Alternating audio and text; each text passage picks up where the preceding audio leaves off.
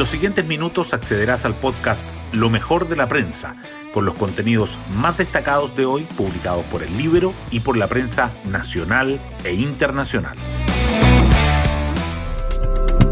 Buenos días, soy Daniela Vaz y hoy miércoles 15 de junio les cuento que el resumen de la noticiosa jornada de ayer podría ser sin clases, sin Senado y con estado de emergencia, pero acotado. En conjunto, el Ministerio de Salud y Educación anunciaron que debido a la alta circulación de virus respiratorios, se adelantan y extienden las vacaciones de invierno.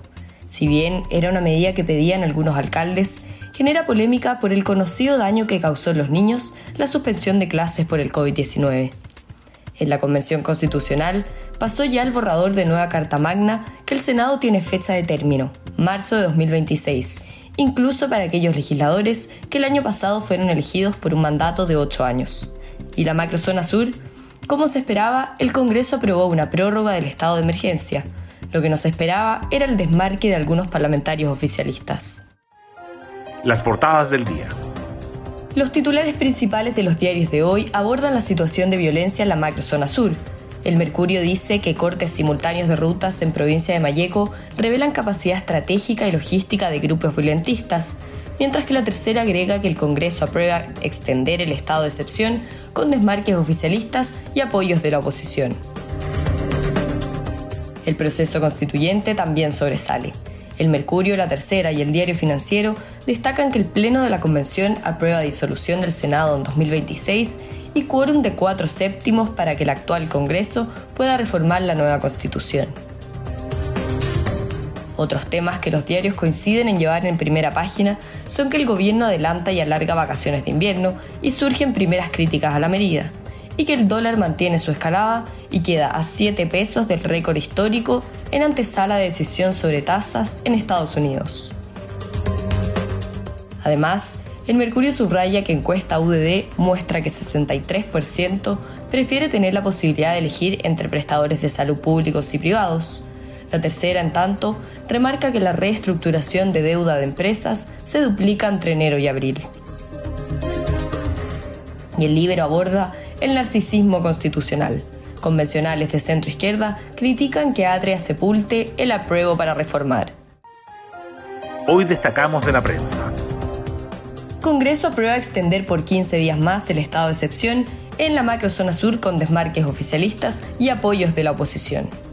La solicitud del Ejecutivo fue aprobada por una amplia mayoría en la Cámara y el Senado, pero solo la mitad de los diputados del Frente Amplio votó a favor.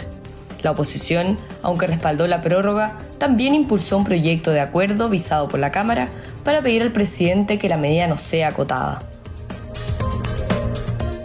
Advierten que cortes de rutas simultáneos en Mayeco confirman capacidad estratégica y logística de violentistas. Gremios acusan un afán de enfrentamiento directo con las fuerzas del Estado en los grupos radicalizados que la noche de lunes atacaron nueve puntos de esa provincia. La Fiscalía de Alta Complejidad de la Araucanía abrió una investigación por los delitos de incendio, desórdenes públicos, daños y amenazas contra autoridades. Pleno de la Convención aprueba disolución del Senado en 2026 y quórum transitorio de cuatro séptimos para reformas. La instancia aprobó casi la totalidad del último informe de la Comisión de Normas Transitorias. Todos los senadores terminarán su mandato en cuatro años más y el actual Congreso solo podrá reformar la nueva Constitución con quórum de cuatro séptimos y referendo ratificatorio para materias sustanciales. Y aprueban fin de los derechos de agua desde la vigencia misma de la nueva Constitución.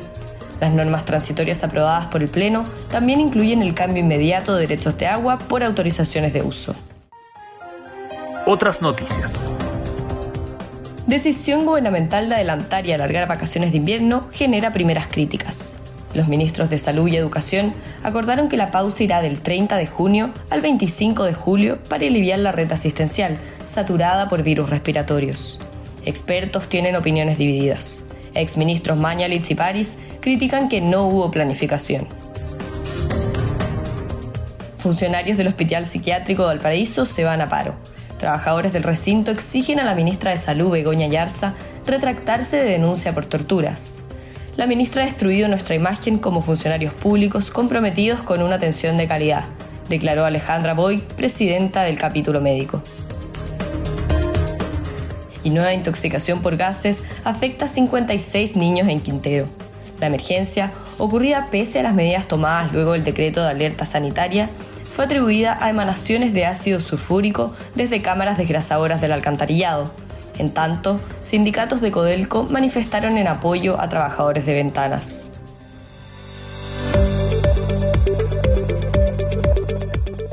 Y nos vamos con el postre del día.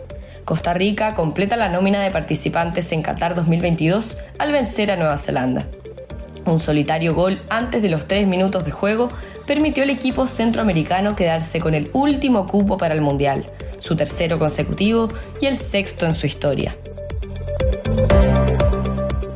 Bueno, yo me despido, espero que tengan un muy buen día miércoles y nos volvemos a encontrar mañana en un nuevo podcast, Lo mejor de la prensa.